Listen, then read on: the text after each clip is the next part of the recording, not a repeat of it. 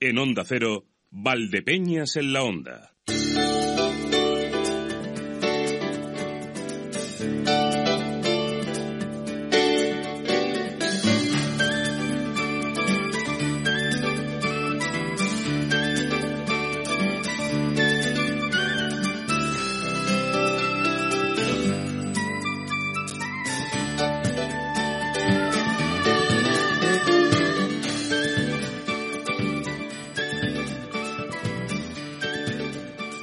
Las 12.30 minutos.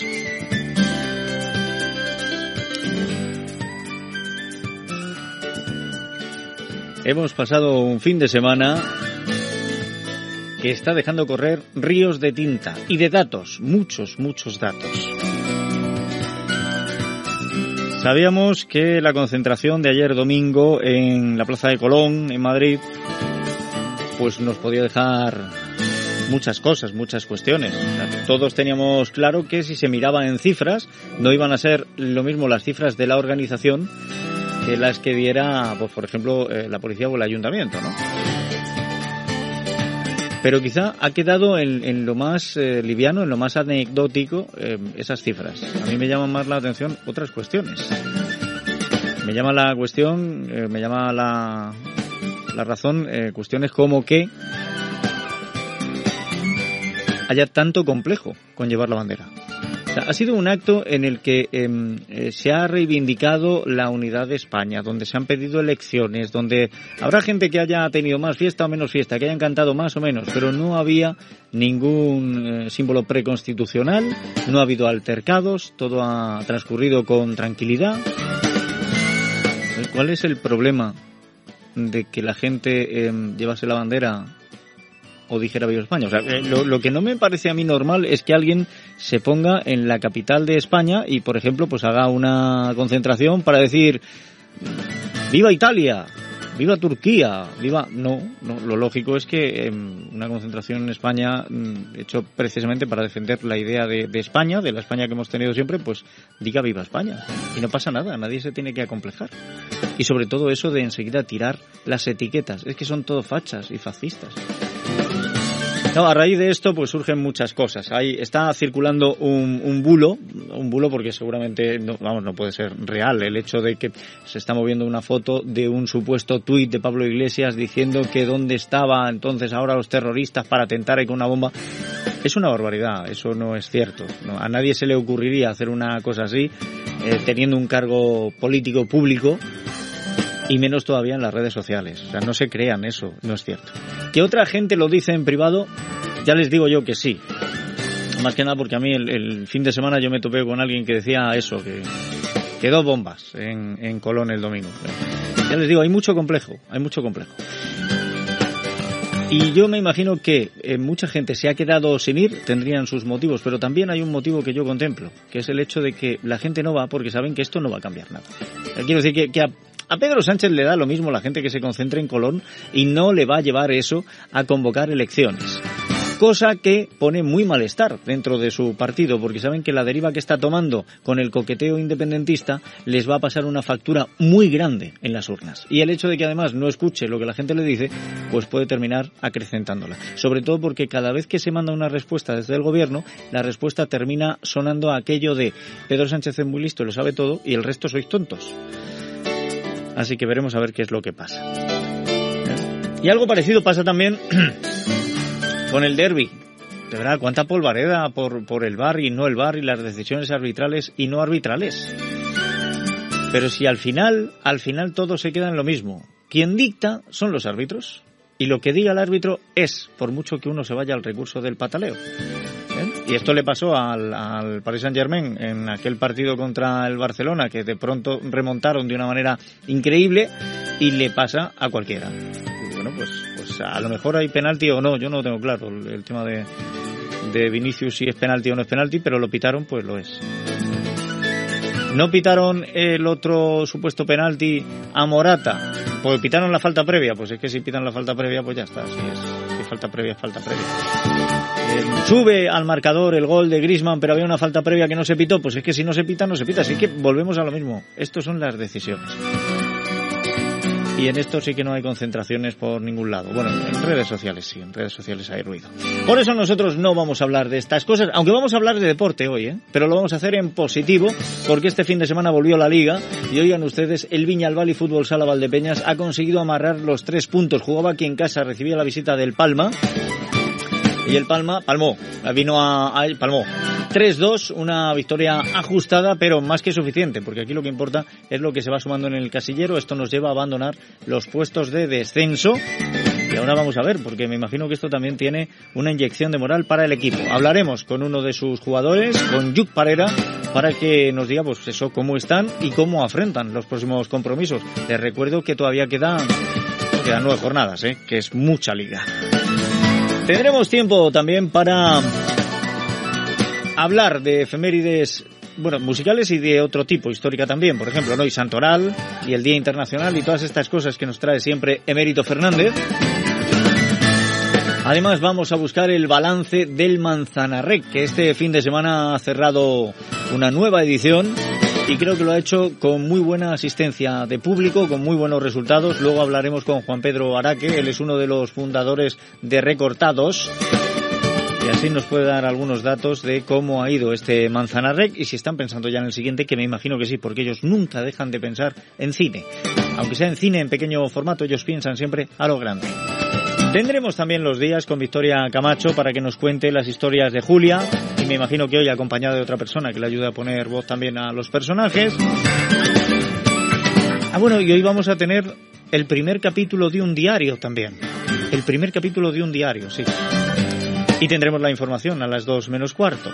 Reciban el cordial saludo de quien les habla, Emilio Hidalgo. Lo primero que vamos a hacer es el anticipo de información a modo de titulares con Salu García Alfaro. Salu, bienvenida. ¿Qué tal? ¿Cómo estás? ¿Qué tal, Emilio? Buenos días. Buenos días. Buenos días, buenos días. Ya mal empezamos. O sea, si ya empezamos equivocándonos, tropezando, ¿qué te ha pasado en la garganta? Mm, que tengo tos. Que tienes tos. Bueno, pues guarda un poco para los demás. No te quedes tú con tos, ¿eh? Eso es. Venga, a ver, cuéntame qué es lo que podemos anticipar a esta hora. Pues vamos a hablar del presidente de Castilla-La Mancha, Emiliano García Paje, que ha anunciado esta mañana en Ciudad Real que su primera propuesta a los sindicatos y empresarios después del verano será la estrategia de futuro para el empleo y también el autoempleo femenino. Hacía estas declaraciones durante el primer encuentro de mujeres empresarias y emprendedoras de Castilla-La Mancha, que se celebra en la capital de la provincia durante el día de hoy. Bueno, pues el presidente del Ejecutivo Autonómico aseguraba que acelerar el paso en lo que se refiere a la igualdad es imprescindible para el crecimiento económico real de la comunidad autónoma. Pues sí, hay que acelerar el, el paso. Más cosas, cuéntame. Hablaremos también de la Guardia Civil de Ciudad Real dentro del marco de la Operación Sagras, que ha detenido dos personas e investigado a otra más como supuestas autoras de varios robos en explotaciones agrarias de Tomelloso y en los alrededores. Hablaremos, por otra parte, también del secretario provincial del Partido Popular de Ciudad Real, de Antonio Lucas Torres, que aseguraba que Emiliano García Paje y otros socialistas quieren dar una imagen falsa para ocultar que están traicionando a España tanto como Sánchez. Asegura Lucas Torres que ayer echó de menos a esos socialistas como Paje y, en su opinión, bueno, pues el presidente del Ejecutivo Autonómico es cómplice de lo que está ocurriendo en España y de que Pedro Sánchez permanezca en la Moncloa.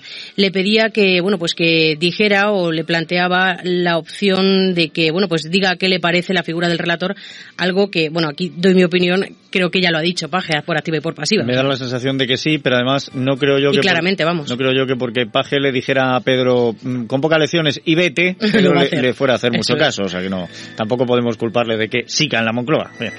Más cosas, anda. Y vamos a hablar también de que hoy lunes finaliza el plazo de inscripción para la vigésimo cuarta muy heroica media maratón y 10 kilómetros ciudad de Valdepeñas. La prueba va a tener lugar este domingo, 17 de febrero, a partir de las 10 y media de la mañana. Sale de la ciudad deportiva Virgen de la Cabeza y va a recorrer, bueno, pues como ya sabemos, un circuito urbano que pone de relieve la importancia cultural que tiene la ciudad del vino y se espera, como en años anteriores, superar esa, esa afluencia de participantes que creo recordar, y lo digo de cabeza, son 1.700 los que concurrían el año pasado a esta media maratón y 10 kilómetros ciudad de Valdepeñas. Eso es, hasta hoy abierto el plazo de inscripciones. Hoy también. ¿Eh? Hoy, hoy también, ¿eh? pero por eso, hasta hoy, de- dense prisa porque si no se quedan fuera, ¿eh? Y vamos a ver si superamos, que ese es el gran objetivo, llegar pues en vez de eh, 1700, 3000. Venga, vamos a tirar por lo alto, no vamos a... 3000. A ver si conseguimos los 3000 corredores.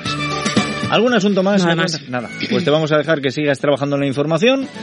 Y luego ya nos cuentas, eh, a ver si finalmente eh, Emiliano ha llamado a Pedro y le ha dicho vete y Pedro ha hecho las maletas y ha salido corriendo porque sabemos que, claro, Pedro escucha mucho a Emiliano, que hace muchísimo. cuánta, cuánta tontería hay. Que, que eso, que vaya todo bien, luego te recibimos. Hasta ahora, chao. Estos son los titulares, titulares que nos llegan gracias a Torres Patón Asesores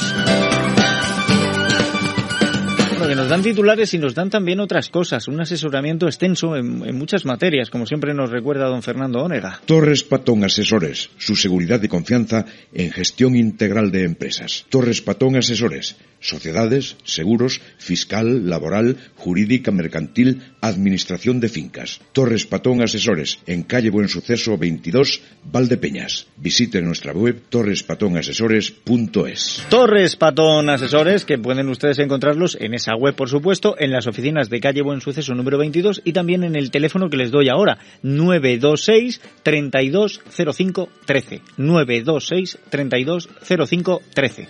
Las oficinas están abiertas de 8 de la mañana a 7 de la tarde en horario ininterrumpido, así que siempre hay alguien para atender el teléfono entre esas horas, entre las 8 de la mañana y las 7 de la tarde. Y dicho esto, vamos a conocer otras informaciones que son de interés y de servicio público. Nos vamos a la previsión del tiempo con la Agencia Estatal de Meteorología. Inma Mansilla, buenas tardes. Buenas tardes. La provincia de Ciudad Real ha amanecido hoy con algunas brumas, posibles bancos de niebla matinales en el oeste, donde además hemos podido ver algunas precipitaciones débiles, dispersas y ocasionales esta madrugada, sobre todo, como decíamos, en el oeste de la provincia y en las zonas de montaña. Hoy se esperan que los cielos nubosos se vayan despejando conforme avance la tarde y se espera además viento flojo de componente oeste que irá girando a nordeste también por la tarde. Las temperaturas mínimas hoy se esperan al final del día y estarán en ascenso, las máximas con cambios ligeros. Hoy tendremos mínimas de 3 grados en Manzanares, 4 en Valdepeñas, 5 en Puerto Llano o en Alcázar de San Juan y 7 grados de mínima en la capital. Las máximas oscilarán entre los 14 y 15 grados en general. Máximas que mañana subirán un poco más. Las mínimas bajarán también un poco más. Mañana tendremos mínimas de 0 grados en Manzanares o en Valdepeñas, 1 en Puerto Llano, 2 en Alcázar de San Juan y 4 4 grados mañana de mínima en Ciudad Real, donde se esperan 16 grados de temperatura máxima. Mañana tendremos esos 16-17 grados de máxima en toda la provincia. Mañana además se esperan algunas heladas débiles en la zona de La Mancha, cielos poco nubosos prácticamente despejados y un viento flojo del este y del nordeste que irá tendiendo a variable. Es una información de la Agencia Estatal de Meteorología. Bueno, pues gracias a la Agencia Estatal de Meteorología por esa información. Mañana 17 grados de máxima en toda la provincia de Ciudad Real me parece una auténtica barbaridad. Eh, porque seguimos en febrero, ¿eh? Tomen nota que seguimos todavía en febrero. No hemos mediado febrero, de hecho. Vamos a ver si esto es, es así. Aunque eh, es cierto que tenemos eh, posibilidad de alguna precipitación por aquí, según decía eh, pero me parece que ellos rebajaban algo la temperatura. Vamos a conocer también el estado de las carreteras, a ver si a esta hora ya no hay bancos de niebla ni brumas que nos dificulten la circulación. Para ello nos vamos hasta la Dirección General de Tráfico. Teresa Serrano, buenas tardes. Buenas tardes. El lunes continúa muy tranquilo, afortunadamente por el momento, en la red viaria ciudad realeña. Los conductores no van a encontrar en este momento ni problemas circulatorios ni por meteorología adversa, así que situación muy apacible. Bueno, pues vamos a ver si continúa esa situación apacible. Nosotros podemos poner de nuestra parte, en la meteorología no, pero lo que es en la conducción sí. Si estamos muy atentos a la carretera, si no hacemos maniobras arriesgadas, si somos prudentes y no solo eso, además observamos la distancia de seguridad, el límite de velocidad, no nos distraemos, hagamos todo lo posible para que nuestro trayecto sea seguro para nosotros y para los demás. Y ahora sí hacemos un rápido repaso de la actualidad de nuestra provincia y también anticipo de lo que será la información regional a partir de las 2 y 20, saludando a nuestros compañeros. ¿Qué tal? ¿Cómo estáis? Hola, ¿qué tal compañeros? Saludos eh, desde Ciudad Real, donde esta mañana recibimos la visita del presidente de Castilla-La Mancha, Emiliano García Paje, que ha inaugurado el primer encuentro de mujeres empresarias y emprendedores de Castilla-La Mancha. Y a esta hora se encuentra en el aeropuerto de Ciudad Real, donde asiste a la firma de un acuerdo entre CR International Airport y la empresa aeronáutica estadounidense Skyweller, que pretende llevar a cabo un proyecto de fabricación de aeronaves con un alto componente tecnológico. Y también a esta hora la concejala de Igualdad, Manoli Nieto, inaugura la exposición Mujeres Ingeniosas, la ingeniería en femenino. Y en nuestro tiempo de radio hoy vamos a ocuparnos de la Semana de la Música que se inicia mañana en el Conservatorio Marcos Redondo de Ciudad Real. Hoy Hernán Milla, profesor de piano, nos adelanta las numerosas actividades que tienen previsto desarrollar durante estos días. Tendremos tiempo también para dar un repaso a los resultados que nos ha dejado el deporte durante el fin de semana. Continuamos dando ideas para regalar por San Valentín y recibiendo mensajes de amor en nuestro concurso Amor en la Onda. Y esta mañana también es noticia que el Ayuntamiento de Malagón presenta en el Congreso de los Diputados de Madrid la primera jornada de su turismo, historia y gastronomía. Una histórica jornada que iniciará una serie de presentaciones posteriores por las capitales más importantes de la geografía española. Contaremos con el alcalde de Malagón desde el Congreso de los Diputados que nos va a contar cómo está yendo esta jornada. Saludos provincia desde la comarca de Alcázar de San Juan. Hoy tenemos que recoger la voz de las 200 personas que ayer se concentraban en herencia para pedir justicia y recordar a Gonzalo Buján, una vez que se ha cumplido el primer aniversario de su muerte tras una riña con unos feriantes durante la celebración de los carnavales de esta localidad. En la concentración celebrada ayer participaron sobre todo familiares y amigos y en el suelo se podía leer una pancarta con la palabra justicia, mientras que varias personas llevaban una serie de letras que juntas formaban la frase somos eh, tu voz. Recordemos que en principio se decretó la prisión provisional para dos hombres, padre e hijo, acusados de causar la muerte de Gonzalo, pero ambos fueron puestos en libertad a mediados de junio tras pagar una fianza y también hay una tercera persona imputada de nacionalidad rumana que se encuentra en libertad provisional. ¿Qué tal compañeros en esta mañana de lunes atentos a las reacciones que ha provocado la multitudinaria manifestación de ayer en Colón, de la que se habla esta mañana en la crónica política que viene también marcada por otro paso más en el cisma de Podemos. Si la semana pasada era María Díaz, la secretaria de organización, que anunciaba un expediente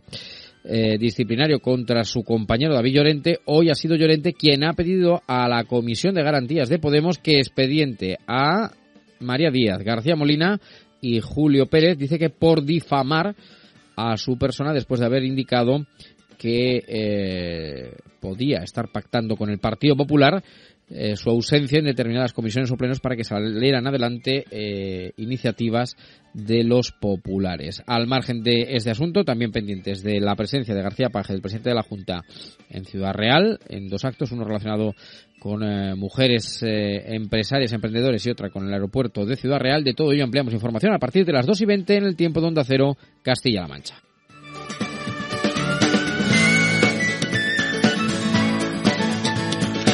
Pues muchas gracias a nuestros compañeros por este retrato de actualidad, a Consolide Romero en Ciudad Real, a Marcos Galván en Alcázar de San Juan y también a Javier Ruiz, director de informativos de Onda Cero en Castilla-La Mancha. Las 12 y 47 minutos. Yo creo que con esta hora y teniendo en cuenta que ahora vamos a hablar de deporte, lo primero que tenemos que hacer es calentar por la banda. 99.8 FM. Onda Cero tu emisora en Valdepeñas. Escucha 0, Valdepeñas, te mereces esta radio. Tiempo hoy para hablar de fútbol sala. El pasado lunes no, pero porque habíamos tenido, habíamos tenido descanso en la jornada de liga, habíamos tenido en la competición descanso. Y qué bien nos ha sentado el descanso, porque hoy venimos y venimos para hablar de victoria. El Viñalbal y Valdepeñas recibía al Palma Futsal y ha conseguido quedarse con los tres puntos aquí. Estamos convirtiendo nuestro feudo en ese polvorín, en ese lugar donde evitar que se escapen puntos. Y esto empieza a tener ya otro color. Vamos a ver si esto continúa. De momento ya hemos abandonado lo que serían los puestos de descenso y ahora hay que seguir mirando hacia arriba. Déjenme porque voy a saludar a uno de los eh, que han sido, hombre, por supuesto, protagonistas en ese partido. Yuk Pareda, bienvenido. ¿Qué tal? ¿Cómo estás? Hola, buenos días. Oye, interesante el partido, ¿eh? interesante. Bueno, sobre todo el resultado. Me imagino que la inyección de moral que tenéis ahora mismo es impagable. Pues sí, sí, sobre todo ese, ese, ese subidón que necesitamos para para reafirmarnos, para decir que, estamos aquí, que se puede, que, enganchemos a la gente y, sobre todo eso, ya más allá de, nivel de, donde nos hemos clasificado en, la clasificación, eh, reforzando nuestra confianza y, vamos, para, para afrontar todo lo que nos venga con, con mucho más actitud y, buena fe de, de, lo que ya teníamos, ¿no? un partido eh, que fue bastante equilibrado, al menos eso es lo que dice el marcador. Ganasteis 3-2, eh, victoria por la mínima, pero bueno, en este caso lo importante es ganar, da igual por cuántos goles.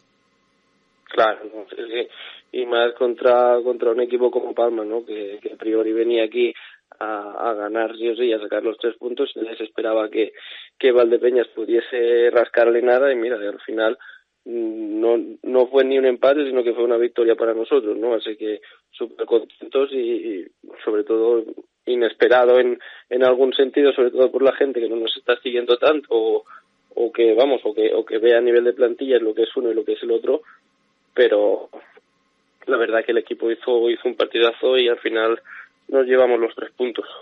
Bueno, esto ha servido para adelantar al, al Pelín Segovia. Lo que ocurre es que todavía tenemos, eh, muy por encima, tenemos a cinco puntos a Oparrulo, que es precisamente al equipo que vamos a visitar en la próxima jornada. Mm, habrá que buscar también la victoria para ir recortándoles puntos. Sí, ahora está lejos, está a cinco puntos, pero ganando esta semana nos colocamos a dos y ellos también pues empiezan a ver un poco que, que peligra su posición, ¿no? Y ya no solo nosotros, sino Antequera ya ganó también esta semana y, Segovia hace un par de semanas también sumó tres puntos y al final estamos ahí abajo, estamos apretando un poco y como como la gente de arriba, como como Ferrol en este caso, se, se empiece a, a, a relajar y ahí a perder puntos, eh, al final se va a meter en el hoyo otra vez con, con nosotros y, y en vez de hacer la guerra o, la mini liga esa de con tres equipitos, pues igual sumamos otro y, y, y estamos ahí unos cuantos más metidos, ¿no? Pero de momento sí, está a cinco puntos y depende de nosotros de intentar meter más gente ahí o, o no. Todavía nos quedan nueve jornadas. Todavía, esto quiere decir, es casi un tercio de la liga, todavía queda mucho, no nos vamos a poner a hacer cábalas, pero yo sé que sí que em, algunas cuentas se empiezan a hacer. O sea, ya, estáis pensando en, bueno, si, si conseguimos adelantar a Oparrulo, ya tenemos un colchón ahí, tenemos otro salvaguarda, porque se trata de no quedar en las dos últimas posiciones y además intentar acercarse al Zaragoza. Vamos a ver qué es lo que va ocurriendo porque de momento es eso. Vamos a visitar a Oparrulo y luego viene el Santa Coloma, que tampoco va a ser un equipo fácil. Lo importante ahora es ir sumando puntos, eh, competir como lo estamos haciendo, que la verdad que, que el equipo ahora se encuentra bien, con confianza y, y de hecho, pues mira, estamos aún sacando resultados positivos y ir afianzándonos en, en el trabajo que estamos haciendo y, y conseguir eso, sumando puntitos y al final yo creo que lo que va a determinar eh, la salvación va a ser los enfrentamientos directos, ¿no? Que la verdad que estos tres puntos de Palma nos vienen genial y a nivel de confianza y para reforzar el, el trabajo y seguir con buena dinámica son súper positivos, pero al final los rivales que hay que ganar son los que hay que ganar, ¿no? Y, estos tres puntos son extras, pero los puntos que nos van a dar la, la, salvación y, y, no estar ahí sufriendo va a ser con, con los rivales directos, ¿no? Que ahí sí que nos lo vamos a jugar todo. Bueno, pues vamos a ver cómo terminamos de asentarlo todo. Yo eh, vengo ya diciendo desde hace algunas jornadas que desde que llegó David hemos visto cómo se ha ido produciendo un cambio en el equipo, un cambio que habéis ido asimilando precisamente por esto, esta diferencia en el juego. Os habéis convertido en un equipo al que resulta más difícil hacerle goles. Habéis encontrado también otro mordiente, que esto es lo que facilita al final que vayan cayendo los puntos, que los resultados sean positivos. Y vamos a ver si terminamos de conformar todo esto. Eh, también el hecho de que hay todavía algunas bajas que vamos a ver si se van recuperando, pero bueno, esto va paso a paso, yo. Sí, sí, la verdad que tanto yo personalmente como como el equipo viene de pues de eso de, cambiar un poco mentalidad hábitos y, metodologías de trabajo y, y, nos estamos adaptando todos un poco a, lo que tenemos ahora mismo y a partir de ahí pues crecer como como colectivo no y creo que que sí que nos costó igual un poco arrancar. También tuvimos la mala suerte de, enfrentarnos a equipos mm, potentes. Pero bueno al final yo creo que ahora ya ya estamos bien conjuntados y que las cosas ya van bien y, a ver si podemos conseguir seguir con esta dinámica y, ir para arriba. Pues vamos a ver. Eh, yo espero que al final el juego se adapte también como te has adaptado tú a, estar aquí. Que, bueno, tú ya la provincia la conocías porque tú jugaste en el Puerto Llano, ¿verdad? Sí, sí, sí. Pero tú vienes eh, de Arins de, de Munt, de la provincia de Barcelona. Eso es. ¿Y, cómo ha sido el terminar aquí? No, la verdad que yo encantado aquí, siempre, bueno, cuando estaba en Puerto Llano me parecía un sitio chulo de estar aquí y encima con la afición que hay que, que está espectacular y que, el sábado parecía que éramos otro jugador más y la verdad que súper contento con, el pueblo, por la ciudad, por, por la gente, por el equipo, el club y, todo, de momento está yendo todo genial. Lo que pasa es que has cambiado eh, pues una zona en la que vemos tan poquito el agua como aquí. Eh, claro, tú vienes de un sitio donde eh, el mar está a tiro de piedra. Sí, sí, sí, pero bueno, no es problema. Ya tendré, ya tendré verano para ir al mar. Oye, y al margen de lo que es propiamente lo deportivo, todo lo que está pasando con el tema catalán y demás, ¿esto cómo lo ves tú? Bueno, yo la verdad que hago pocas declaraciones en ese sentido. Yo me mantengo un poco al margen y, y estoy un poco desconocido del tema. Intento no. También estoy fuera de, de Cataluña casi todo el año y, y me entero de, de, lo que de lo que me tengo que enterar no, no me entero más allá de, de allí ni, ni me posiciono por ningún lado es que muchas veces la gente lo que no se plantea es que los que sois de allí, los que tenéis familia allí, conocéis a gente independentista y a gente no independentista, de allí, de Cataluña. Y, claro, es, muy complicado el, ver cómo em, surge este enfrentamiento ¿no? y esta tensión. Claro, ya te digo, pero encima yo, mm, la verdad que estoy voy a ir de vacaciones, ¿no? Porque estoy todo el año fuera y muchas cosas de las que pasan, pues a mí tampoco me implican directamente, ¿no? Evidentemente repercuten en mi familia o mis amigos con quien puede tal, pero a mí personalmente no, no me influye en nada, ¿no? Yo estoy todo el año fuera y cuando llego allí, pues es eso, para, para disfrutar de las vacaciones y poco más. Bueno, pues vamos a ver si conseguimos que no haya tensiones, ¿eh? Y al final, oye, que, puede ser una propuesta también, em, eh, esta situación que hay ahora mismo entre Cataluña y España, lo mismo lo podemos resolver con un partido de fútbol. Pues sí, pues sí, sí. Pues lo podemos plasmar ahí y ya veremos a ver si aceptan o no aceptan. Oye, eh, desde luego lo importante ahora mismo es que habéis conseguido esa victoria, que todavía queda mucha liga, que tenéis otro ánimo y vamos a ver si poquito a poco pues va mejorando el panorama, conseguimos adelantar a Oparrulo y tener muy buenas sensaciones de aquí a lo que queda al final, ¿vale? Pues eso es. Yuk, muchas gracias por haber estado con nosotros. A ustedes. Un abrazo. Un abrazo, hasta luego. Escuchas Onda Cero, Valdepeñas, te mereces esta radio.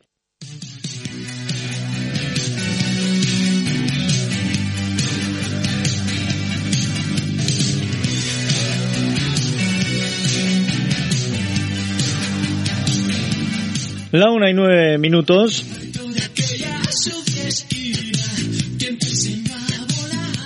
11 de febrero, cada vez más cerca del Día de los Enamorados. No sé si esto influye para las efemérides o no. Emérito Fernández, bienvenido, ¿qué tal?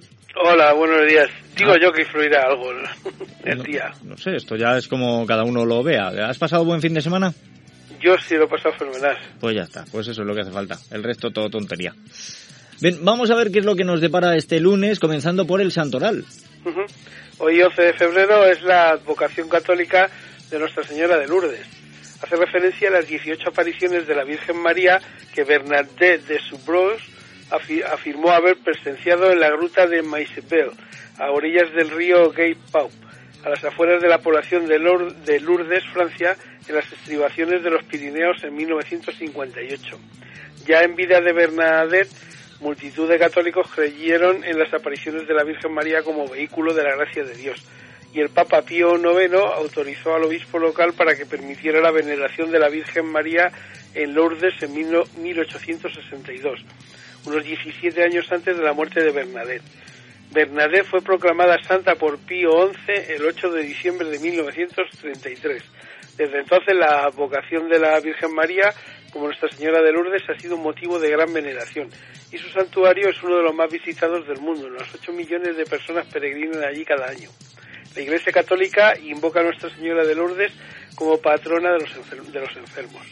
Muy bien, pues felicidades por supuesto, pero habrá más nombres para felicitar. Sí. Tengo que felicitar a Ardano, Castrense, Gregorio, Pascual, Secundino, Severino y Soteris. Uy, uy, qué nombres, qué nombres. Y Soteris, que creo que salía en alguno de los cómics de Asteris y Obelix. Es posible, sí. ¿Es verdad? Bueno, en cuanto al refranero, ¿qué es lo que tenemos en este día? Pues nos dice que febrero, como amanece, anochece. Entre el día hace lo que parece. La rima les ha quedado muy bien. La rima les ha quedado estupenda, ¿eh? Pero vamos, todos los días, todos los días, como amanece, anochece y entre medias pues sucede lo que, sucede. Efectivamente, ya está. por, favor. Bueno, anda, vamos al Día Internacional. Sí, es que hay Día Internacional. Sí, tenemos el Día Internacional de la Mujer y la Niña en la Ciencia. Ah, muy bien. Este día, el Día Internacional de la Mujer y la Niña en la Ciencia, se celebra el 11 de febrero. Fue proclamado por, eh, en 2015 por la Asamblea General de las Naciones Unidas con el fin de lograr el acceso, el acceso y la participación plena y equitativa en la ciencia para las mujeres y las niñas. Además, para lograr la igualdad de género y el empoderamiento de estas. La brecha de género en los sectores de la ciencia, la tecnología, la ingeniería y las matemáticas persiste desde hace años en todo el mundo a pesar de que la participación de las mujeres en las carreras de grado superior ha aumentado enormemente, están todavía insuficientemente representadas en estos campos. La ciencia y la igualdad de género son vitales para alcanzar los objetivos de desarrollo sostenible, incluidos en la Agenda 2030. En los últimos 15 años la comunidad internacional ha hecho un gran esfuerzo inspirando y promoviendo la participación de las mujeres y las niñas en la ciencia. Desafortunadamente, ellas siguen enfrentándose a barreras que les impiden participar plenamente en esta disciplina. De acuerdo con un estudio realizado en 14 países, la probabilidad de que los estudiantes terminen una licenciatura, una maestría y un doctorado en algunas materias relacionadas con la ciencia es del 18, 8 y 2% respectivamente, mientras que la probabilidad para los estudiantes masculinos es del 37, 18 y 6 aunque creo que estos datos ya están un poco solitos. Seguramente sí, seguramente se han quedado un poquito cortos, pero bueno, eh, para celebrar este Día Internacional nos sirven por lo menos para ilustrarlo un poco. Y en cuanto a la efeméride histórica... Pues mira, tenemos que tal día como hoy, en el año 1542, los expedicionarios mandados por Francisco de Orellana llegaban al final del río Napo, descubriendo que desembocaba en un río aún mayor. Eran los primeros europeos que llegaban al río Amazonas que siguieron hasta su desembocadura en el Atlántico, a la que llegaron en el mes de agosto. Orellana y su gente habían comenzado su expedición como parte de la que había proyectado Gonzalo Pizarro, gobernador de Quito y hermano del conquistador del imperio inca, para entrar en el país de la canela y el dorado, uno de los mitos que más alimentó el ansia de los descubridores por explorar nuevas tierras.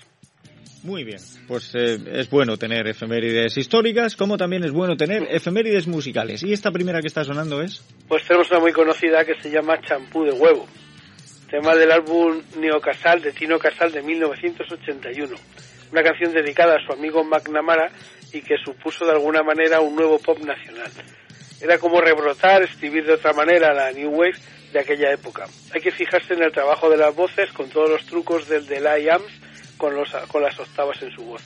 Y porque es porque estamos recordando a José Celestino Casal Álvarez, más, más conocido por su nombre artístico Tino Casal.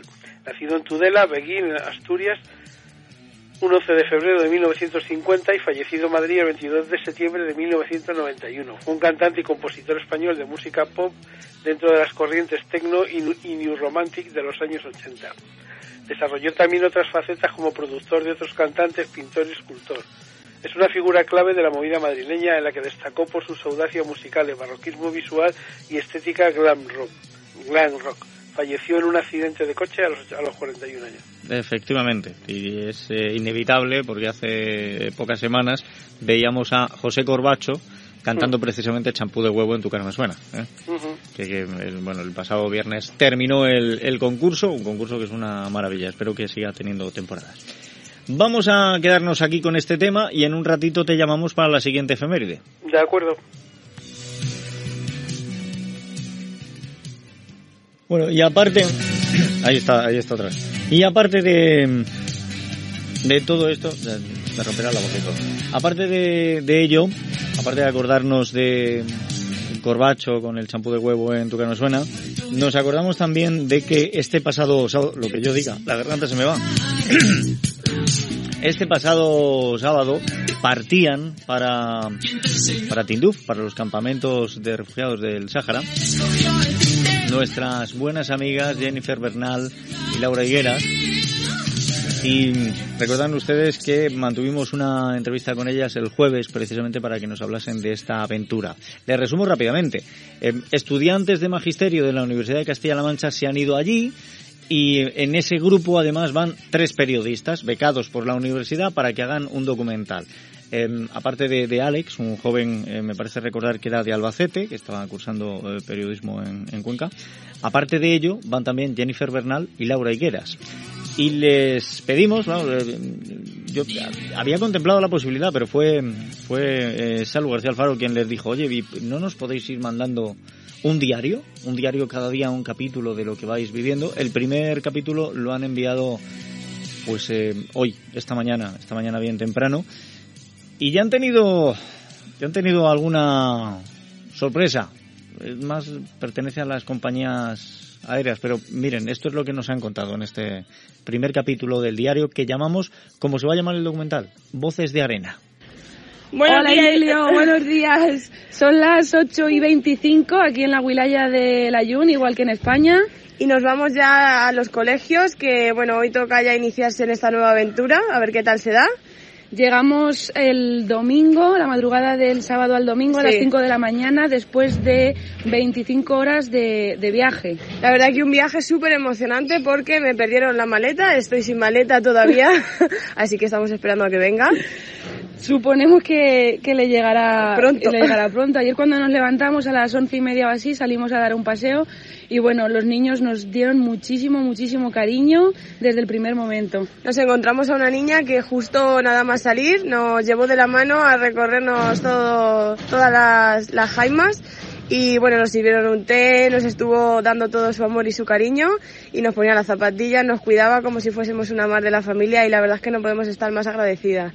La verdad que sí, y con la familia que nos ha tocado también súper bien, aunque la madre no habla español, pero con, gestos, con gestos nos reímos un montón con ella, es súper graciosa y nada, estamos muy muy contentas. Y una cosa muy importante es que aquí es el mejor cielo que podemos ver por las noches. Las estrellas de aquí son inigualables. Os lo podemos explicar, pero hay que verlo. Sí. Así que nada, nos vamos y ya seguiremos informando. Ya os iremos contando. Adiós. Un abrazo, adiós. Bueno, pues a ver qué es lo que nos siguen contando de esta experiencia en el Sáhara, en los campamentos de Tinduf. Eh, me parece que hoy además iban a hacer visitas a distintos colegios y guarderías por la zona. Veremos a ver esas primeras impresiones y con un poquito de suerte pues le llegará la maleta a Jennifer antes de que se tengan que volver, que les recuerdo el 3 de marzo tienen vuelta para, para España y luego ya tendremos también tiempo de, de hablar con ellas tranquilamente y que nos cuenten toda la experiencia a lo largo y a lo ancho. Desde luego de aquí va a salir un documental que ya les digo, se va a llamar Voces de Arena, que va a ser un documental bonito, pero estoy seguro de que les daría también para hacer una película. Bueno, y un corto. Hombre, claro, si da para un largo, ¿cómo no va a dar para un corto? O para muchos cortos. Y a lo mejor el próximo año pues están también participando en Manzanarrec. O, o no, no lo sé. De momento Manzanarrec ha terminado este fin de semana y, creo que con muy buenas sensaciones. Déjenme porque voy a saludar a uno de los fundadores de Recortados, que son los que han removido en los últimos años todo el panorama del cine en pequeño formato en nuestra zona. Juan Pedro Araque, bienvenido. ¿Qué tal? ¿Cómo estás? Hola Emilio, pues encantado y además eh, muy atento a, lo, a, la entrevista que escuchaba antes y a la idea que has lanzado. Fabuloso también. es, un, es, un, diario, es un diario de, de Jennifer Bernal y de Laura Higueras que em, el pasado verano Laura Higueras estuvo realizando el, periodo de periodismo en prácticas aquí en la radio con nosotros. Jennifer fue, eh, pues si no me equivoco yo, em, dos años más atrás, dos años antes, en 2016, eh, quiero recordar. Y, y, bueno, pues se han ido juntas, son dos de los tres periodistas que van becados, pues ellas dos están en ese grupo y la verdad es que nos van a ir haciendo un retrato de todo lo que vivan, que, es impresionante. ¿eh? qué maravilla, qué maravilla. O sea que muy bonito. Felicidades a ellas también por esto, sí, a vosotros, por dar difusión. Genial. No, es que, hombre, teniendo, además, eh, sabiendo que son eh, unas profesionales como la copa de un pino y, que nos van a traer la información como se debe de traer, cómo no íbamos a aprovechar esta oportunidad, ¿no? Y así difundimos un poco también su, su trabajo. Oye, volviendo a que vosotros también difundís el trabajo de otros, eh, que es lo que hacéis en el, en el Manzanarrec, en esta ocasión es que además, ah, ¿cuántos fueron al final? Eh, ¿84 cortos, 94? ¿Cuántos habéis eh, proyectado? Nosotros hemos tenido 48 cortos. 48 cortos. En sección oficial. De 530, eh, 48 han sido los que se han puesto durante toda la semana, más la película El Lobo Feroz, El Malvado Lobo Feroz para los niños. Así que casi 50 cintas. Muy bien, muy bien. Y, me imagino que con un resultado satisfactorio. ¿Estáis contentos con la asistencia?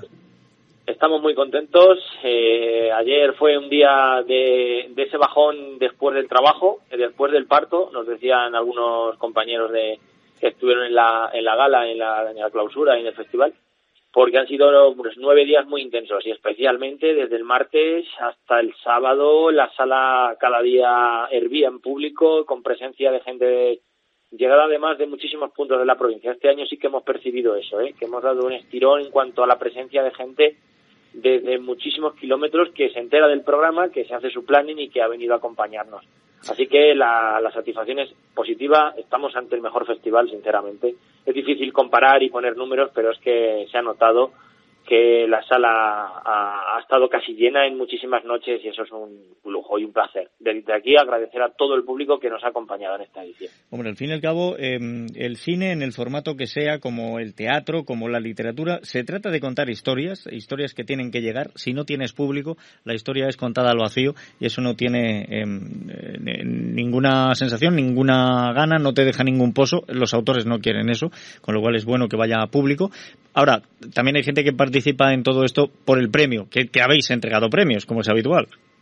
Pues sí, eh, como todo festival requiere, ha habido el palmarés eh, y además, hilando con lo que decías del público, mm, si esto fuera un empeño personal de, de recortados, de Mario y, de quien te habla, pues nos daría un poco lo mismo, ¿no? Que fuera mucha o poca gente. Pero claro, cuando organizas un festival y ves que pasan más de 1.200 personas, como ha sido este año, que hemos tenido tanta, tanta gente y gente que te preguntaba y que compraba entradas para cualquier pase y preguntaba por las horas y si vendrían directores, eso, eso va por delante.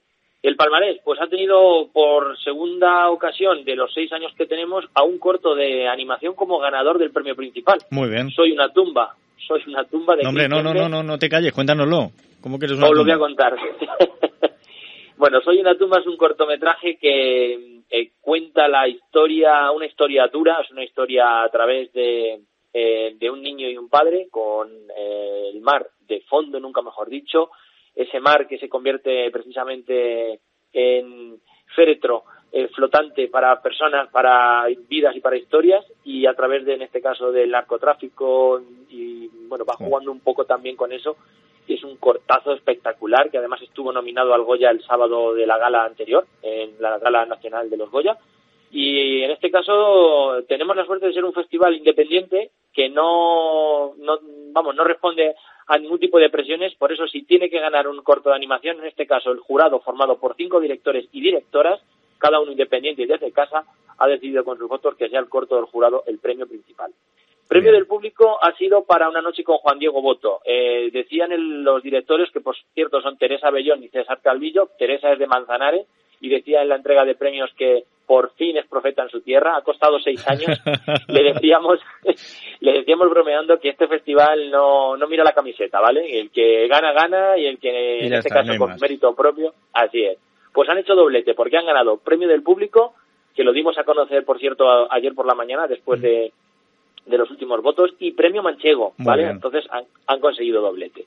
Luego el premio público joven ha sido para el astronauta, una historia preciosa de un padre y un hijo, de esas diferencias, de ese acoso escolar y de la lucha de un padre para que su hijo se sienta como lo que debe ser, un, grande, en este caso un, astronauta, y con obra de José Manuel Lerray. Y luego el premio más que social, Emilio, para robarte una noche, quizá el momento más emocionante y más intenso del festival fue la ovación a Telmo Dureta, actor eh, que está en, postrado en silla de ruedas, vinieron desde San Sebastián, recibieron un aplauso de más de minuto y medio en la sala, gente de pie, presentando el corto con un humor, con una vitalidad que nos dejó a todos, nos ha marcado en esta. A ver, me gusta mucho el artículo que habéis puesto en la web porque dice eh, corazones robados, ¿eh? Eh, hablando del robarte una noche, y yo creo que sí, que, con ese corto han, robado el corazón de mucha gente. Ha sido, de verdad, para recordar, porque es un corto vitalista, no es un corto que se recrea en la lástima, en la pena, es la, las diferencias en este caso de dos personas, de de una chica que entra a robar a una casa y lo que se encuentra es a este chico que está en silla de ruedas. Él le dice, llévate mi silla, que es lo que me sobra, y ella lo que le faltan son abrazos. Y a partir de ahí sale una historia, vamos, deliciosa. Bueno, pues ha sido quizá el momento para recordar de otros muchos que ha habido en esta semana. Pues eh, ténganlo en cuenta y apúntense en su agenda que todos los años tenemos un Manzana Rec y ya ven que no decepciona. Juan Pedro, muchísimas gracias por haber estado con nosotros, que vaya bien y el año que viene una nueva edición. Esperando ya que sea la séptima, nos gusta el número 7 y desde aquí ya empezamos a pensar ya en la próxima edición con muchísimas ganas para hacer un festival magnífico para todo nuestro público. Muchas claro gracias. sí, no nos cabe duda. Un abrazo. Un abrazo, Emilio. Y nosotros vamos a continuar. Enseguida estamos en los días. Antes una efeméride, bueno, y un poquito de publicidad. Escuchas Onda Cero, Valdepeñas. Te mereces esta radio.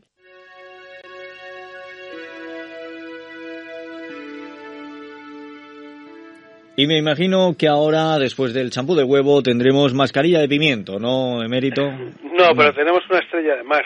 Ah, sí. Sí, que es el tema perteneciente al tercer álbum del mismo título del dúo de Amaral, lanzado el 4 de febrero del 2002. La canción fue seleccionada como el primer sencillo promocional del álbum. Y es que hoy cumple 54 años Juan Vicente García Aguirre, músico español componente del dúo Amaral y anteriormente del grupo, del grupo Días de Vino y Rosas. Con tan solo 13 años empezó a tocar su primera guitarra eléctrica y pasaba gran parte de su tiempo escuchando música de The Beatles, The Rolling Stones, The Beatles, etcétera. Por esta época se dio cuenta de que le gustaba la música más de lo normal, con una atracción especial por las guitarras. Estudió arqueología, pero tenía muy claro que lo que quería era formar un grupo, hacer canciones y tocar. No se imaginaba dedicarse a otra cosa que no fuera la música. Pues oye, es bonito el, el tema este también.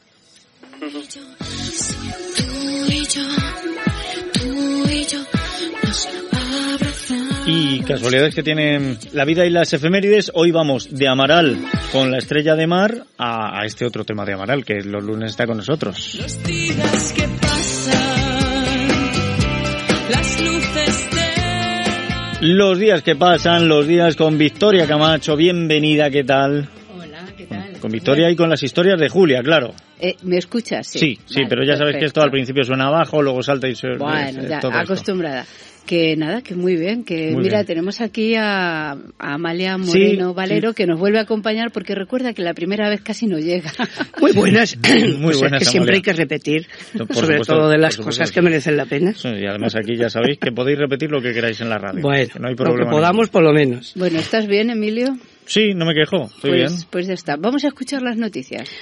Vamos a ello. Jennifer Ariston cumple 50 años sin pelos en la lengua y con Brad Pitt. Disculpa. Jesús Vidal, mi 10% de visión es mi tesoro. Natalia Lafourcade, el cambio lo tenemos que hacer entre todos. Tábora, si la muerte es real, me gustaría vivirla. Carlos Sainz, me gusta ganar en todo, hasta en el Monopoly. Alicia Koplovich, todo por amor al arte. El presidente ha mantenido este lunes su rechazo a los presupuestos generales, aunque no considera que las negociaciones estén rotas. Se ha mostrado. Lo reconozco. Durante toda mi vida he tenido un ojo pésimo para las personas. Quien me parecía generoso era de la cofradía del puño cerrado, y a quienes consideraba inteligentes, mm, al final eran zotes. Sin embargo, Merche tiene ojo clínico para todo, para las cosas y para las personas. Ay, lo que pasa es que usted da muchas explicaciones, hay que contar menos. Parece mentira que sea usted tan lista. Y mucha razón lleva Merche con su retaíla. El periódico de hoy, sin ir más lejos, nos cuenta una parte ínfima del todo. La información da poder y da paso, y de paso el bastón de mando. Es, es lo que tiene el poder. Ay, Julia, no se da cuenta de que cuanto más sepan de usted, más vulnerable es. Lo he dicho bien, ¿verdad? Vulnerable. Dice el diccionario que vulnerable es que puede ser herida física o moral. A Julia nunca nadie le había puesto la mano encima. En el alma sí. Ahí, en el alma, habían metido bien el dedo y habían rebañado los residuos de ese no sé qué que alimenta nuestro espíritu, nuestras ganas. A Merche sí le habían puesto la mano encima. En fin, yo era muy joven y él muy guapo. Así es que el primer tortazo me lo tragué con la boca abierta. El segundo, en silencio. En el tercero, me levanté y me marché. Y desde entonces ya nunca más. Él es ahora padre de familia honrada y lleva corbata. Cuando nos cruzamos, ni nos miramos. Pero el otro día, por casualidad, nos encontramos en la cola del supermercado. Iba con su mujer. Y a mí se me fueron los ojos a su mano derecha. Y ahí seguía el sello de oro. Julia encendió esa mañana temprano la chimenea. El olor de la encina y del invierno frío llenaba la casa grande. El día era gris, casi granítico, y Julia había amanecido helada. Sentía los huesos anquilosados y las neuronas como la nieve. Si me concentro, lloro. Lo dijo con la nariz pegada al cristal de la ventana y Merche dio un respingo. Ay, Merche, con el frío parece que el mundo entero se hiela. Lo parece, pero eso no es verdad. Pero vamos a ver, ¿a usted qué le pasa? Yo la veo genial, digna de envidia, sin ir más lejos. Ayer disfrutó de lo lindo. Qué buena cuenta dieron sus amigos de mi comida y de sus vinos, los puñeteros. Pues eso, Merche, que creo que tengo mal ojo para las personas, para los amigos. ¿Ah, sí? A ver, y Merche se sentó y solo le faltó coger a Julia en brazos y mecerla como a una niña. A ver, usted tiene muy buen ojo para todo. Lo que le pasa es que de buena parece tonta. Y ya le he dicho más de una vez que cada uno tenemos nuestro bastón de, mando y no se lo debemos dejar a nadie. El poder es muy goloso y el poder sobre un alma da mucho gusto a algunas personas. No es eso, Merche. Pues a mí me parece que sí.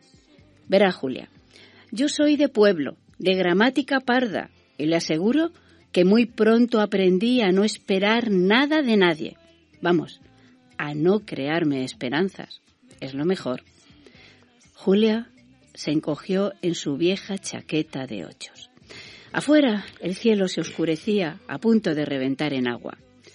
Yo sí que tengo ojo clínico y veo de lejos a las almas cándidas y a las otras, a las otras, que de cándidas no tienen nada. Yo, con ojear su periódico o escuchar el telediario, ya me hago una idea de este mundo. Y me equivoco pocas veces, por no decir ninguna. Yo me cruzo con el del sello de oro y sé que por mucha corbata que lleva, no me llega a mí ni a la suela de los zapatos. Así es que déjese de pesadumbres y arrepentimientos. ¿Qué más da con quién se haya equivocado usted? Si, le, si se le han dado usted con queso, pues búsquese un buen vino para acompañarlo y a otra cosa, mariposa, para curar los errores.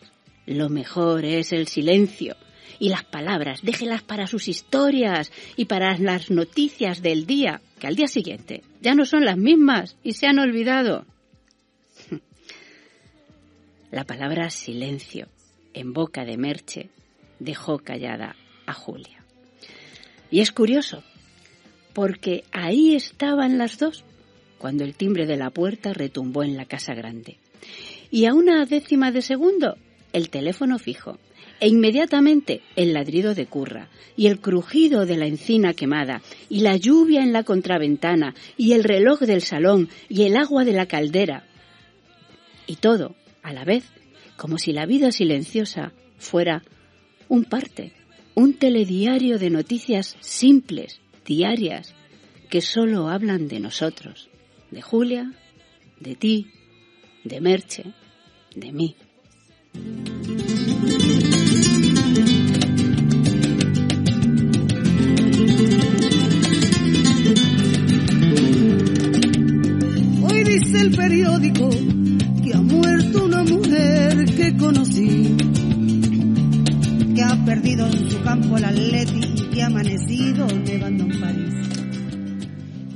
Fíjate, yo con lo que ha dicho Merche estoy de acuerdo en una cosa y en desacuerdo en otra. ¿Mm? yo también. Contadnos, contad, contad. eso de que si cometes un error, eh, cállate las palabras. No, no, las palabras sí hay que sacarlas. Lo que no hay que hacerlo es con reproches. No te tienes que reprochar nada, tienes que aprender. Y estoy de acuerdo con ella en que si te la han dado con queso, busca un vino para acompañarlo, ¿verdad, Amalia? es que así se anda el camino. Claro, con pan y vino. y la vida es la que es, la que viene, no la que escogemos. Hay que pulirla y hay que dulcificarla. Bueno, Merche habla mucho. Sí. ¿Eh? Merche habla mucho y habla bien porque, entre otras cosas, ella ha decidido ayudar a Julia en todo. Mm. Y hay que hablar, pero del, del dicho al trecho, ahí va mucho camino y las cosas llevan razón. Cuando entre los amigos hay problemas, como no se hablen, nunca se acaba el problema. Si es que el problema, el problema El, el, problema añadido al problema está en que normalmente tú cuentas algo que te ha ocurrido que te preocupa y siempre hay alguien que viene a darte soluciones. Y muchas veces no buscas solución, solo buscas que te escuchen. Eso es. Así es. Sacarlo fuera y, y, y, quedarte a gusto. Así es. Bueno, bueno pues mira lo que dice Merche, el silencio. Yo creo que yo estoy de acuerdo con Merche en algunas cosas. Aunque, claro, ¿cómo no voy a entender a Julia? ¿Qué queréis que os diga? Pero sí que estoy de acuerdo con Merche eh, a veces se habla demasiado. Y te juntas con los amigos mm. y de una cosa se va a la otra, y de otra a la otra, y de otra a la otra. Eso de que queremos arreglar el mundo. Ya no solo queremos arreglar el mundo, creemos que de esa, de esa charla vamos a arreglar nuestra vida. Y eso es lo que le está diciendo Merche a Julia. Que no, que no, que no. Bueno, que y sí. bueno, y luego que que tenemos, cre, no sé, nos creamos muchas expectativas con respecto sí. a la gente, ¿no? Creéis sí. vosotros.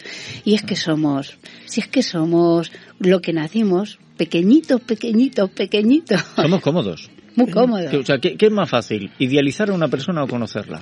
Ay, qué buena pregunta. Eh, es, eh, ahí estamos. Es mucho más rápido idealizar a alguien que, que preocuparte en, en, conocerlo, en aceptar las partes que no te gusten de ella, es, adorar las que sí. Entonces, directamente idealizas y te quedas tan ancho. Mira, Emilio, yo mm, tengo una frase de mi padre que mm, que jamás se me olvidará y que yo cuando me la dijo no le di ninguna importancia y me dijo, mira hija, a ti que no te suban por los cielos, pero que no te bajen tú donde estás. Y, y, esto es muy importante, fíjate, es, eh, es el justo sí, medio, ¿no? Es el justo medio, pero eh, creer en las personas mmm, creo que es fundamental. Entonces lo que hace Julia, que es creer en los amigos, en las personas en general, en la vida. Las desilusiones tienen que venir y si no, no claro, aprendes a vivir, claro. pero creer en la gente siempre hay que hacerlo también. Bueno. Hay que creer siempre en la gente. Nunca podemos pensar que, que estos son mejores que nosotros. Nosotros tenemos que empezar dando y luego recibiendo. Y ahí viene la selección. Pues, pues ahí nos quedamos. ¿eh? Ah, bueno, ahí nos vamos a quedar. Pues ahí nos vamos a quedar. Pero... Que tenemos que, que tenemos que esperar. Sí. Que, que, me gusta mucho que, que, traigas a gente para, para ayudarte con las historias y con poner voces. Y hoy Amalia ha sido nuestra Mónica Carrillo particular. Que sí. que sí? Con voz ronca, porque ya ves que esto va a ser crónico. Pero Llevo todo el programa también. No sé qué hay, no sé qué. No, pero bueno, estamos todos roncos. ¿Qué, Mira, toca, pero bueno, toca, ¿por qué ocurre esto? Oye, Emilio, Dime. que, eh, que Matilda ha hablado y, y a mí durante toda esta semana me han hablado de Matilda no no sé, estoy como muy impresionada. Yo estoy en casa y me da la sensación y de que da escucho la, la voz de sensación Matilda. de que escuchas la voz de Matilda. Que bueno, tendremos que recoger eso, ¿vale? claro. Que empiece a hablar. Que empiece a hablar. Que seáis buenas, ¿eh? Y, y, nada, que vaya todo muy bien, Amalia. Que seamos un poquito felices también. Lo justo, lo justo, sin acaparar, sin acaparar, dejando felicidad para otros, pero sí que seamos, es, que seamos felices. Es. Que nos cuidemos. Y a ti, Victoria, te espero la próxima pues semana. la próxima semana, un beso. Venga, pues hasta pronto, Emilio. Un beso.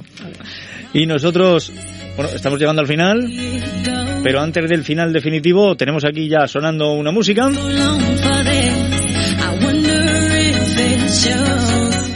Y después de, de, una estrella de mar, para terminar el lunes, me traes a Bob Esponja ya, ¿no? No, no. no. Nos vamos a ir con When Love Take Over. Ah, vale. Literal, literalmente en español, cuando el amor to toma el control. Es una canción interpretada por el jockey francés David Guetta con la colaboración de la cantante estadounidense Kelly Rowland. El sencillo ganó éxito mundial vendiendo más de 5,5 millones de copias en todo el mundo y es porque cumple 38 años eh, Kelendria Trene Rowland, más conocida como Kenny Rowland, es una cantante, compositora, productora y actriz estadounidense ganadora de cinco premios Grammy.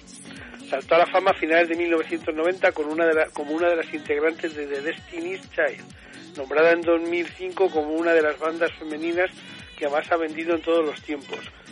Luego sus ventas como solista se calculan alrededor de, de, los 55 millones de álbumes en todo el mundo. En 2002, durante el descanso temporal del grupo, Rowland colaboró con el rapero Nelly en el sencillo Dilema, que se posicionó número uno de las listas de, de mundiales y lanzó su primer álbum como solista, Simply, Simply Did, con influencias pop rock.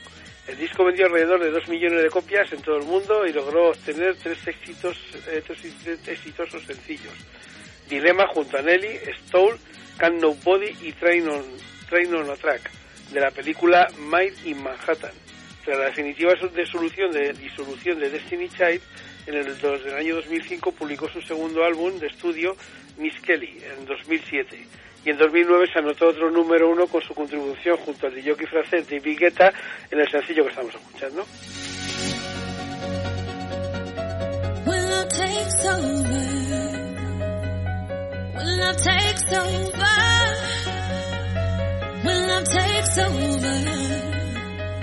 Pues aquí ponemos el punto de final, Emerito, porque está muy bien que el amor tome el control, pero lo que va a tomar el control de la radio es el tiempo de informativos. Efectivamente. ¿Vale? Que pases buena jornada y mañana te volvemos a tener por aquí. Muy bien, mañana nos vemos otra vez.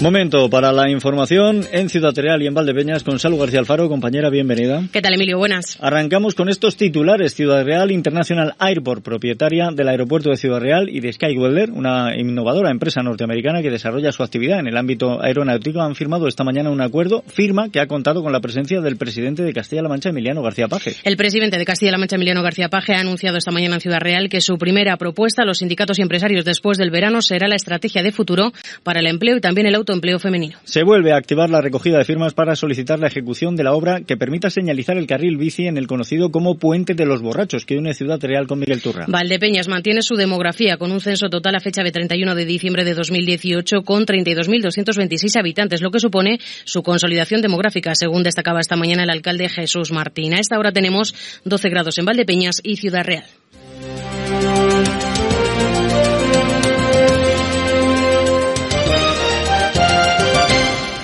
Ciudad Real International Airport, propietaria del aeropuerto de Ciudad Real, y Skyweller, una innovadora empresa norteamericana que desarrolla su actividad en el ámbito aeronáutico, han firmado esta mañana un acuerdo. Firma que ha contado con la presencia del presidente de Castilla-La Mancha, Emiliano García Paje. José Luis Juárez. El contrato es para 25 años. Skyweller es una empresa norteamericana que aplicará la alta tecnología, como robótica o inteligencia artificial, para la construcción de aviones en el aeropuerto de Ciudad Real.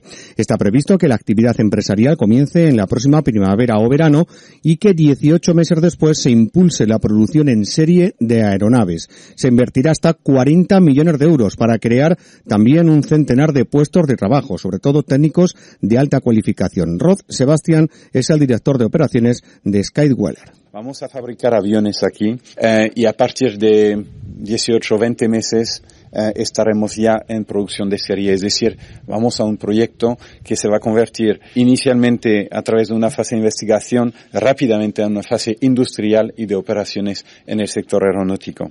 El presidente de CR International Airport, Rafael Gómez Arribas, ha avanzado que la propietaria del aeropuerto tiene más contratos firmados con otras empresas que se van a instalar en la infraestructura. Asegura que a día de hoy los contratos hechos superan las previsiones previstas para dos años. Espera que en cuatro o cinco meses se abra el aeropuerto y las previsiones iniciales son invertir 50 millones de euros y crear 200 puestos de trabajo en el primer año de actividad. A día de hoy, cuando todavía faltan apenas cuatro o cinco meses para que el aeropuerto se abra al tráfico civil, supone que vamos con respecto a las previsiones de nuestro business plan para el primer año con más de 50 millones de inversión contratadas y más de 200 empleos eh, de alta cualificación contratados. O, previstos de contratación. El presidente de Castilla-La Mancha, Miguel García Paje, ha subrayado la importancia del acuerdo que se ha firmado esta mañana. Sino que además hoy vamos a presenciar un acuerdo importante con una empresa que proporcionará empleo, carga de trabajo, unidad de negocio y que no será la última, que irán viniendo de una manera pausada, de una manera importante y que finalmente terminarán convirtiendo este importante centro neurálgico de La Mancha en una industria más que además ayude y mueva al resto. Por su parte, el presidente de la Diputación, José Manuel Caballero, ha dicho que esta segunda oportunidad del aeropuerto de Ciudad Real será la del éxito definitivo. Pues vamos a Pues seguir vamos a hablando seguir del presidente de Castilla-La Mancha, Emiliano García Paje, que también ha anunciado esta mañana en Ciudad Real que su primera propuesta a los sindicatos y empresarios después del verano será la estrategia de futuro para el empleo y el autoempleo femenino. García Paje ha hecho estas declaraciones durante el primer encuentro de mujeres empresarias y emprendedoras de Castilla-La Mancha que se celebra en la capital de la provincia. El presidente del Ejecutivo Autonómico ha asegurado que acelerar el paso en lo que se refiere a la igualdad es imprescindible para el crecimiento económico real de la comunidad autónoma. El primer acuerdo que quiero plantearles para la próxima legislatura, que además queremos formalizar en el entorno del verano, a los pocos meses de que se produzca el cambio de legislatura, si todo lógicamente va en esa dirección, el primer acuerdo es precisamente el acuerdo por la estrategia de futuro para el empleo eh, femenino, para la promoción del autoempleo y de la capacidad de emprendimiento femenino y para reducir la brecha laboral y de empleo entre la mujer y el hombre. Por su parte, el presidente de la Diputación, José Manuel Caballero, ha reivindicado una mayor presencia de las mujeres en los altos puestos de dirección de las empresas, porque será beneficioso, ha dicho, para la economía. Ha hecho un llamamiento también al empoderamiento y al emprendimiento de la mujer en el ámbito rural. Creo que tenemos que superar las barreras, que hay que derribarlas, que hay que establecer normativas que favorezcan la presencia de las mujeres en los ámbitos de poder, de decisión, que hay que acabar con los atavismos y con las cuestiones culturales que lo impiden, que además tenemos que favorecer desde el punto de vista de los presupuestos y políticamente esta presencia y que sin duda también resulta fundamental en aquellas áreas y especialmente lo que tiene que ver con la institución a la que yo represento, en el mundo rural, en el mundo de los pueblos, una mayor presencia de mujeres al frente de empresas. Por su parte, la alcaldesa de Ciudad Real, Pilar Zamora, se ha mostrado preocupada porque en 2019 se vea en peligro la lucha feminista. Pedía que ni un paso atrás en esta No podemos retroceder. Yo estoy un poco, no, estoy muy preocupada. No voy a decir un poco. En el año 2019, que podamos ver en peligro la lucha feminista que llevamos desarrollando toda nuestra vida por salir de nuestra casa, por poder estudiar, por poder dirigir, por poder ser alcaldesas, vicepresidentas de diputación, diputadas, estar en la universidad. Esa lucha no puede acabarse de ninguna manera porque somos el motor. Cerca de 200 participantes se dan cita en este primer encuentro de mujeres empresarias y emprendedoras organizado por el Gobierno autonómico. En página de sucesos les contamos que la Guardia Civil de Ciudad Real, dentro del marco de la Operación Sagras, ha detenido a dos personas e investigado a otra más como supuestas autoras de varios robos en explotaciones agrarias de Tomelloso y alrededores. El grupo de investigación Roca iniciaba las investigaciones hace aproximadamente dos meses cuando se produjo un incremento en el número de robos de gomas de goteo y también en tuberías de aluminio en explotaciones agrarias en esta zona. Los agentes localizaron a tres personas vecinas de Tomelloso que tras alquilar un vehículo de grandes dimensiones cometían los robos y luego vendían el material sustraído en centros de recuperación de metales de Ciudad Real y Tomelloso. Con esta operación, la Guardia Civil ha conseguido intervenir más de 6.700 tuberías de aluminio y 1.500 kilos de chatarra, material que era utilizado por los propietarios afectados en las distintas parcelas agrícolas. Las diligencias junto, junto con los detenidos han sido puestas a disposición del juzgado de instrucción número uno de Tomelloso. El secretario provincial del Partido Popular de Ciudad Real, Antonio Lucas Torres, ha asegurado que Emiliano García Paje y otros socialistas quieren dar una imagen falsa para ocultar que están traicionando a España tanto como Sánchez. Asegura Lucas Torres que ayer echó de menos a esos socialistas como Paje. En su opinión, este es cómplice de lo que está ocurriendo en España y de que Pedro Sánchez permanezca en la Moncloa, de que esté haciendo cesiones a los independentistas y de que pueda aceptar los 21 puntos que le han planteado, entre los que se encuentra la figura del relator. Ha pedido a José Manuel Caballero y también a Emiliano García Paje que digan si les parece bien esta figura. Yo quiero que José Manuel Caballero diga si está de acuerdo o no con que haya un relator internacional. Yo quiero que Emiliano García Paje diga si está de acuerdo o no con que haya un relator internacional. Yo quiero que Emiliano García Paje diga que lucir la bandera de España es de fachas o no. ¿Es de unos pocos españoles o es de todos los españoles? Valdepeñas mantiene su demografía con un censo total a fecha 31 de diciembre de 2018 de 32.226 habitantes, lo que supone su consolidación demográfica, según ha destacado esta mañana el alcalde Jesús Martín. Martín ha hecho balance de los datos demográficos de la ciudad desde que llegó a la alcaldía en 2003 hasta 2019. Señalaba que en estos 16 años Valdepeñas ha aumentado su censo en 3.430 personas. Que en estos 16 años, con gestión municipal o porque han venido las cosas bien, Valdepeñas ha aumentado su censo en 3.430 personas. ha aumentado el censo en un 12,3%. No hay ninguna localidad en la provincia de Ciudad Real de nuestras características en la que haya aumentado la demografía como lo ha hecho en Valdepeñas. Este, este, aumento de la población, ha dicho Jesús Martín, va parejo a los datos de empleo, ya que según Martín, si vinieron 3.173 en edad de trabajar y en el paro en este tiempo ha aumentado 1.237 personas, existe un saldo positivo creado por 1.873 puestos de trabajo en estos años. Es decir, si vinieron 3.110 en edad de trabajar y el paro en ese tiempo ha aumentado en 1.231, pues tenemos un saldo positivo de que Valdepeñas ha sido capaz mm, de crear 1.873 puestos de trabajo en estos años. Lo que quiere decir que el hecho de mantener nuestra población con su crecimiento es porque Valdepeñas sigue siendo hoy, dentro del conjunto de la provincia, un referente en posicionamiento de creación de empleo. Y no dejamos la política municipal porque si la pasada semana el Partido Popular de Ciudad Real informaba sobre las enmiendas que prevé introducir en el proyecto de presupuestos presentado por el equipo de gobierno, este lunes ha sido el Grupo Municipal de Ciudadanos quien ha presentado sus propuestas de modificación de estas cuentas. Advierte el portavoz del Grupo Municipal de Ciudadanos que será muy complicado que voten a favor del proyecto de presupuestos para 2019 que ha presentado el equipo de gobierno. La razón es que los califican como continuistas y que consideran que caen en los mismos errores que en años anteriores. Como les digo, son unos presupuestos que no aportan absolutamente nada nuevo, son unos presupuestos que ahondan más en las dificultades que tienen nuestros eh, vecinos, no las solucionan, no ponen solución al problema principal y a la principal preocupación de nuestros vecinos, que es la falta de oportunidades y el desempleo, y desde ese punto de vista eh, ya les digo que se hace muy complicado que Ciudadanos vote a favor de estos presupuestos. Francisco José Fernández Bravo, por ello, explicaba que Ciudadanos ha presentado un total de 30 enmiendas de detracción que suman un total de 660.000 euros que aplicarán a otras 14 enmiendas de gasto que se dividen en tres bloques. Dinamización económica, organización interna y servicios a la ciudadanía, con medidas que van desde el fomento al emprendimiento hasta una auditoría global de procesos en el ayuntamiento, pasando también por un programa de envejecimiento activo.